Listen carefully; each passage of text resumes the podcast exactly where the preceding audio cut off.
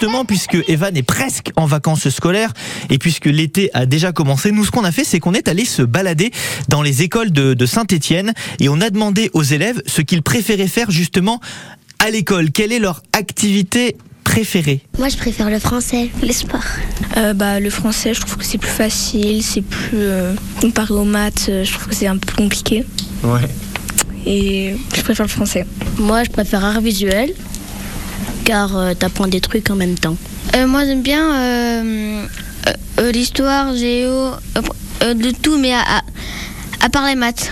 Moi, j'aime bien la récréation et les vacances. Voilà, donc on fait tout ce qui est en dehors de l'école. Oui. C'est ça.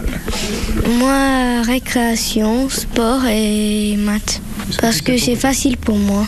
Moi, j'aime euh, moi, j'aime la lecture, la récréation, le sport et quand on regarde des films, j'aime tout sauf les maths.